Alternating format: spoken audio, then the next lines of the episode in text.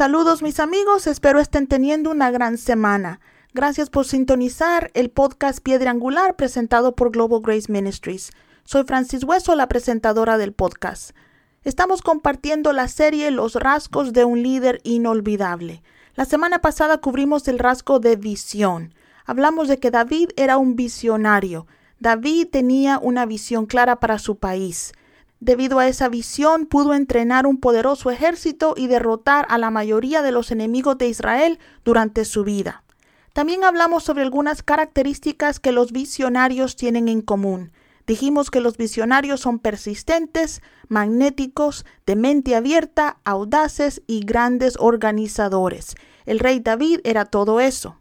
Hoy discutiremos otro rasgo de un líder inolvidable. Quiero hablarles de la humildad. No hay un lugar para el orgullo en la grandeza. El orgullo es un pecado y el pecado solo produce muerte. Todos los líderes inolvidables que cambiaron el mundo para bien fueron humildes. Jesús mismo es el principal ejemplo de la humildad. Marcos 10:45 nos dice que Él vino a servir y no a ser servido. Dio su vida por el rescate de muchos. Alguien que como Jesús fue humilde y sirvió a su pueblo fue el rey David. Él es uno de los ejemplos que estamos usando de un liderazgo inolvidable en esta serie. El rey David era un hombre humilde. La Biblia nos dice que después de matar a Goliat, era tan popular en Israel que incluso el rey Saúl estaba celoso de la popularidad de David. Sin embargo, David fue lo suficientemente humilde como para mantenerse en el palacio tocando el arpa para Saúl.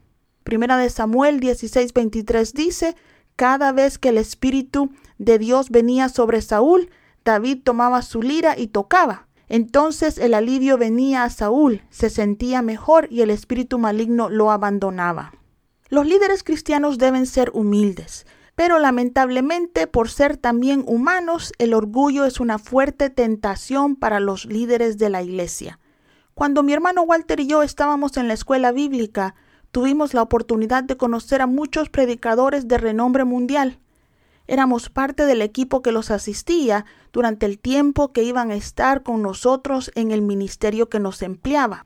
Mi hermano Walter solía recogerlos en el aeropuerto y llevarlos en coche mientras estaban en la ciudad.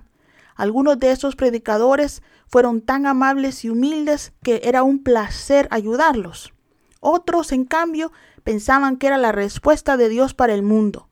Eran muy exigentes y para predicar en nuestra iglesia demandaban cosas como tipos específicos de automóviles, seguridad personal, boleto de avión de primera clase y habitaciones de hotel también de primera clase.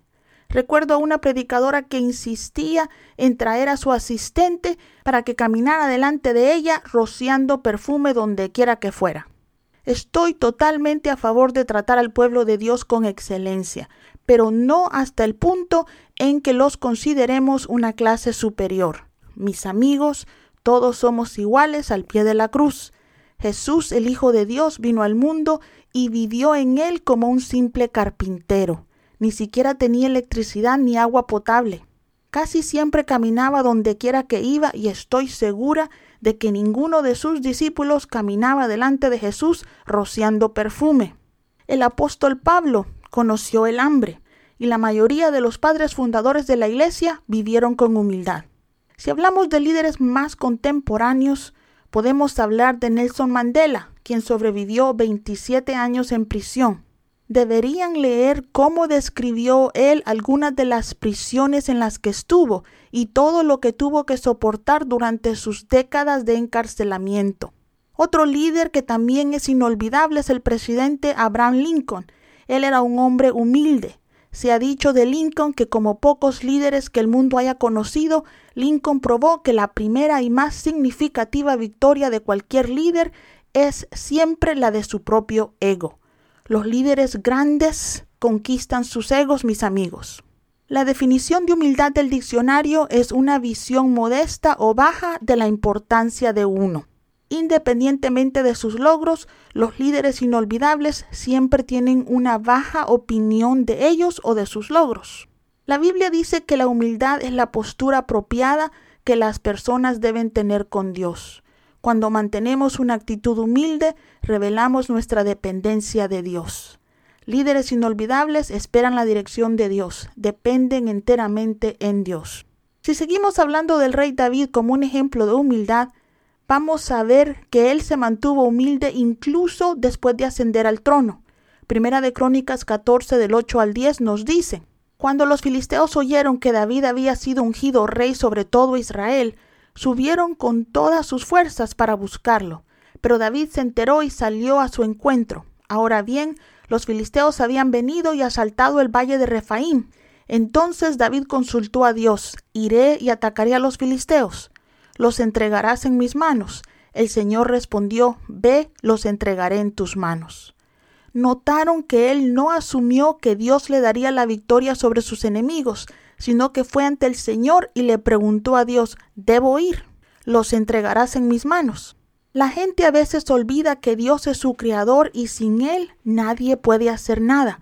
David nunca lo hizo. David era humilde ante Dios, sin atreverse a llevar a los ejércitos de Israel a la guerra, a menos que el verdadero gobernante de Israel se lo permitiera. Tampoco presumía que por el solo hecho de tener el permiso de Dios, que su batalla resultaría en victoria. David le preguntó a Dios si le permitiría vencer a sus adversarios. Siempre le preguntaba a Dios qué hacer en lugar de decirle a Dios lo que él quería hacer. Condujo bien a su pueblo porque era humilde. Él dependía de Dios. Depender de Dios nos recuerda que solo Él merece la gloria en todo lo que hacemos. Cuando tenemos una imagen elevada de nuestras capacidades como líderes, dependemos cada vez menos de Dios. Sin embargo, cuando entendemos que por la gracia de Dios Él nos guía, usa nuestros dones y talentos y a pesar de todos nuestros defectos nos permite lograr nuestro propósito en la vida, no hay lugar en nuestra vida para el orgullo. David entendió eso, sabía que era un hombre lleno de defectos. Para comenzar, el pobre era un mujeriego. A causa de su pecado, uno de sus hijos perdió la vida y murió Urías, un gran soldado. La Biblia también nos habla de la época en que David se creyó poderoso y contó a su ejército y miles murieron. Déjeme leerles esa lección de David en la Biblia. Acompáñeme a Segunda de Crónicas capítulo 21 y vamos a empezar leyendo el versículo 1 al 3, que dice, Satanás se levantó contra Israel e incitó a David a hacer un censo de Israel. Entonces David dijo a Joab y a los comandantes de las tropas, id y contar a los israelitas desde Berseba hasta Dan. Luego informadme para que sepa cuántos son. Pero Joab respondió que el Señor multiplique sus tropas cien veces. Mi Señor el Rey, ¿no son todos ellos súbditos de mi Señor? ¿Por qué mi Señor quiere hacer esto? ¿Por qué ha de traer culpa sobre Israel? Dios no le había pedido a David que contara a sus hombres. Notaron que la Biblia dice que Satanás se levantó contra Israel e incitó a David a hacer un censo. Satanás tentó a David con orgullo. La tentación de David nos dice que incluso los humildes pueden caer presa del orgullo. Por eso no podemos asumir que somos inmunes al pecado. Necesitamos ser humildes. No podemos olvidarnos de depender de Dios, incluso para que nos ayude a caminar en humildad. Veamos las consecuencias de una de las dos áreas en que la Biblia nos dice que David no dependió de Dios.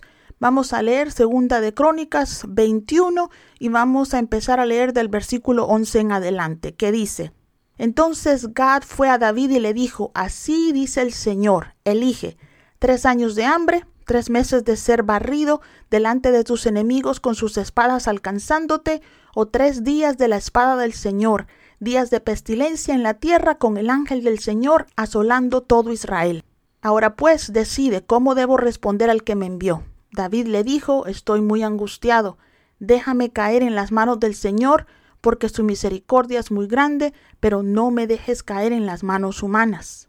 Amigos, como líderes debemos entender que nuestros pecados no solo afectan a nuestra familia o solo a nosotros, Nuestro pecado también afecta a las personas que nos siguen.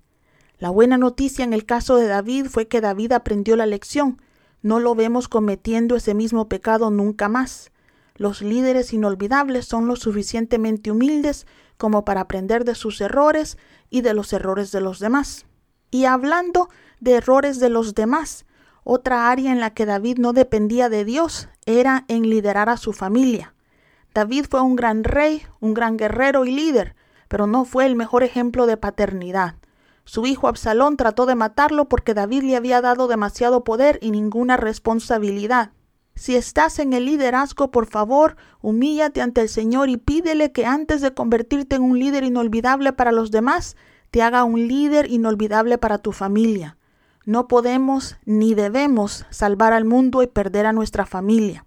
Primera de Timoteo 3 del 4 al 6, hablando sobre líderes cristianos, nos dice, debe gobernar bien su propia casa, con toda dignidad, manteniendo a sus hijos en sujeción, porque si alguno no sabe gobernar su propia casa, ¿cómo cuidará de la iglesia de Dios?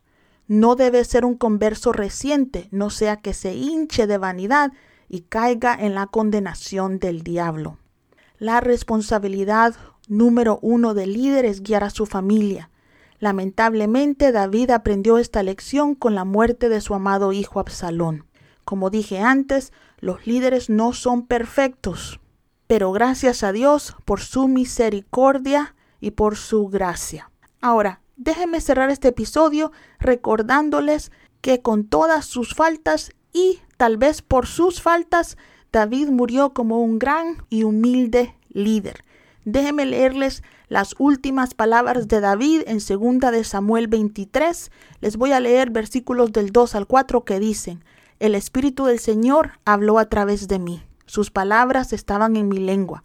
El Dios de Israel habló. La roca de Israel me dijo, cuando uno gobierna a las personas con justicia, cuando gobierna en el temor de Dios, Él es como la luz de la mañana al amanecer en una mañana sin nubes como el brillo después de la lluvia que trae la hierba de la tierra. David, mis hermanos, sabía quién era la roca de Israel y que pudo hacer lo que hizo solamente porque gobernó en el temor de Dios. Nuestras oraciones como líderes siempre deben ser que no importa lo que Dios ponga en nuestras manos, nos mantenga humilde. Recordemos que todo y todos los que estamos guiando pertenecen a Dios. Nosotros solo somos los administradores. Déjenme contarles lo que alguien me dijo que me pareció sabio. Un amigo me dijo, el orgullo es como el mal aliento. No sabes que lo tienes, pero todo el mundo tiene que aguantarlo. Una buena solución para no caer presa del orgullo sin darnos cuenta es rodearnos de buenos amigos que nos quieran lo suficiente como para mantenernos humildes. Asegurémonos de tener siempre a alguien que nos conozca bien y nos ame lo suficiente como para decirnos cuando hemos abierto nuestro corazón al orgullo. La humildad es uno de los rasgos de todos los líderes inolvidables que cambiaron el mundo para bien. Muchas gracias por pasar tiempo conmigo hoy. Espero que el episodio los haya bendecido. En el Ministerio Global Grace nos encanta orar. Para compartir sus peticiones de oración con nosotros, escríbanos a info globalgraceministries.com o también nos pueden visitar en nuestro sitio web globalgraceministries.com. Amor, gracia y misericordia para todos ustedes.